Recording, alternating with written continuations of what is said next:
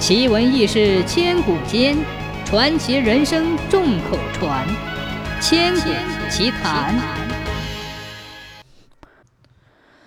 宋朝有个大官，名叫富弼，他的官邸巍峨富丽，家里财产堆积如山，奇珍异宝不可胜数。有一天，富弼家里忽然病死一个人，富弼下令实施厚葬。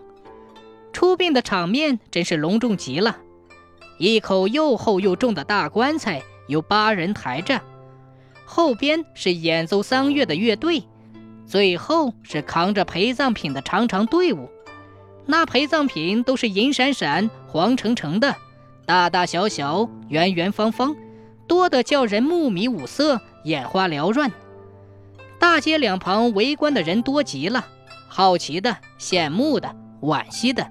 当然，更有怀着不轨企图的各种各样的人都有。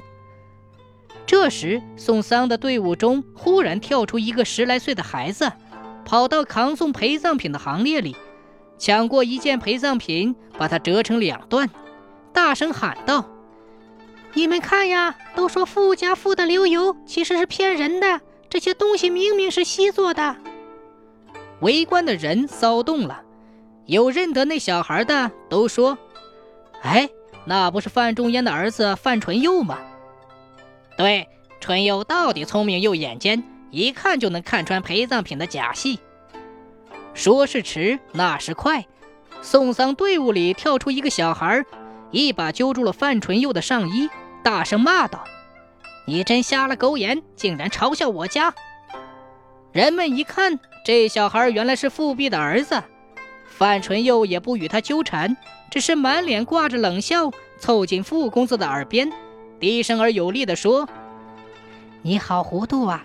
你不怕别人认为这些是银器，半夜来偷墓吗？”富家公子恍然明白了范纯佑的好意。